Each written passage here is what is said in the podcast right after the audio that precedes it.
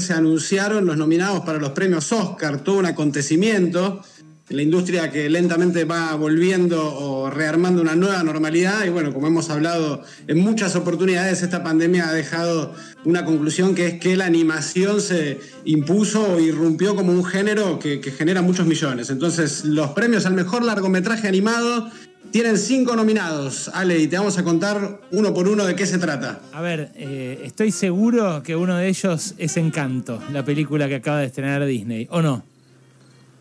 Por supuesto, y no solamente la película eh, que transcurre en Colombia, de la cual hemos hablado bastante, está nominada a la categoría Mejor Largometraje Animado, sino también la canción Dos Oruguitas, es una canción que está nominada a Mejor Canción y también Mejor Banda Sonora.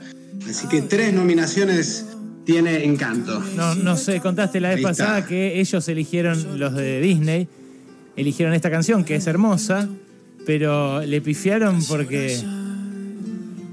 Sí, la que la poniéndose tal como hablábamos. Y, mucha gente, como vos me contaste, no paramos de escuchar en las vacaciones, no se habla de Bruno. Claro. Escuché otras anécdotas. Eh, sí, no, la que la pegó es no se habla de Bruno. Sí, poniéndose. Es GIF, es meme, es, es canción, es todo. Pero.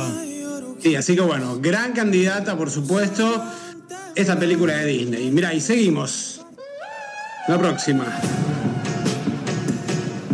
Esta no sé si la viste, ¿eh? Transcurre en un mundo imaginario, en Kumandra, una especie de Tailandia, Laos, Camboya, Vietnam eh, mágico. ¿De Disney eh, también? También de Disney, una.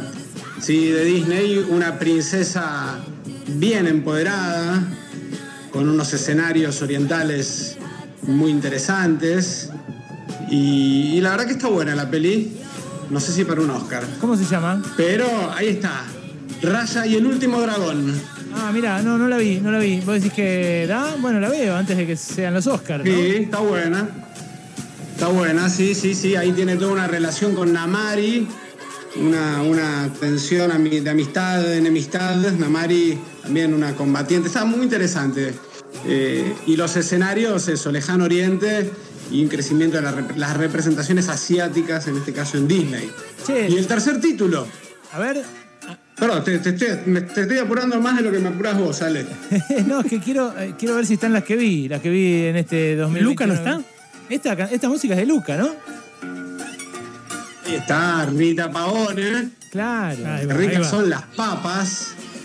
Y esta maravillosa película que transcurre en la Liguria italiana, con tantos guiños a nuestro querido Hayao Miyazaki, al neorealismo italiano y una película muy linda que nos ha permitido escuchar estos clásicos italianos de la década del 60 con nuestras hijas, nuestros hijos, eh, reactualizar esta música maravillosa. Ese padre. Y estos escenarios tan lindos, ¿no? Que el padre de la protagonista. Claro, el padre de la. De, quién es? No, es de. De la amiga, de la amiga de Luca. Claro, de la amiga de, de Luca. De la amiga, Julieta. De Julieta. De Julieta que termina adoptando a uno de los chicos. Este, a Bruno. No, Bruno no se llama. Bruno dice Silencio Bruno, eso me, llamaba la atención. Silencio Bruno con el no se habla de Bruno. Che, este, pero, es un año para los Brunos. No sé cuál quiero que gane. La verdad que me encantaron las dos. Me encantó Encanto, me gustó muchísimo Luca también. Ahora que escucho la música, que es de lo mejor que tiene, creo que quiero que gane Luca, ¿sabes? Bueno, hay dos más, hay dos más. Una por fuera del mundo Disney. Y Disney, bueno, ya dijimos, Walt Disney tiene el récord de haber ganado él 22 premios. Desde que existen los premios eh, Oscar al mejor largometraje animado, de los 21 premios, 14 fueron para Walt Disney, para los estudios Disney o para Pixar.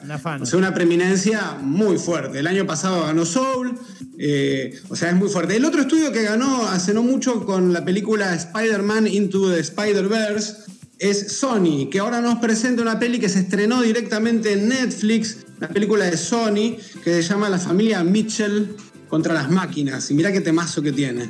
A ver.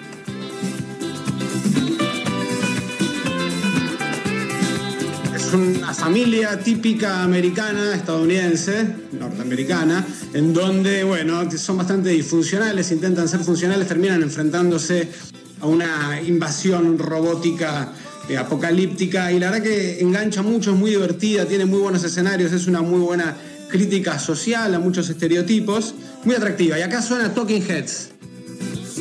uno de los temas que transcurre en la película cuando es una suerte de road movie. Gustó mucho, muchos están hinchando por esta porque es una alternativa, es distinta.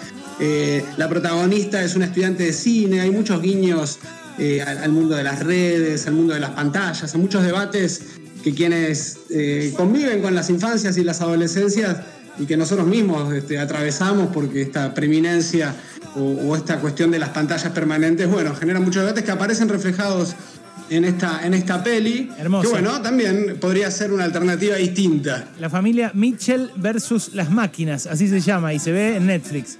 Sí, en Netflix. Se estrenó directamente en Netflix. En plena pandemia descartaron la alternativa cine. Sí, ya me estoy. Y fue. la única que, de estas, la única que se estrenó en cine fue Encanto. Ya me estoy llevando dos para ver, ¿eh? Dos para ver de las ternadas al Oscar, de las que está repasando Tomás Eliachev en su columna animada. Yo Encanto la vi, Luca la vi. Raya y el último dragón no la vi y tampoco la familia Mitchell versus las máquinas. Yo vi solamente Luca. Y la quinta tampoco la viste. La, a ver, ¿la quinta cuál es? La quinta no la vieron y está difícil de ver. Flea, que quiere decir huida. Es una película de Dinamarca. Es un documental animado. Que narra eh, la historia de un refugiado eh, afgano que escapa de la opresión de los talibanes eh, y que escapa de Kabul a Copenhague, donde le cuenta a su futuro esposo cuál fue su, su, realidad, cómo fue eh, eh, emigrar de, Asia hasta Europa. Es un, te decía, es un documental, es una historia real, eh, tiene recursos como fotografía, está muy interesante lo que pude chusmear, no está disponible por ahora en ninguna plataforma y, ojalá que se pueda estrenar, que tenga difusión. También está nominada a Mejor Película Internacional. Viste que los yankees le dicen internacional a todo lo que no es Estados Unidos en los premios Oscar. y, y, después este, también está eh, nominada Mejor eh, Documental. Eh, y, suena medio raro, digamos, en, este compendio que te estoy haciendo, de todas películas destinadas, bueno, a toda la familia, pero para, la, infancia.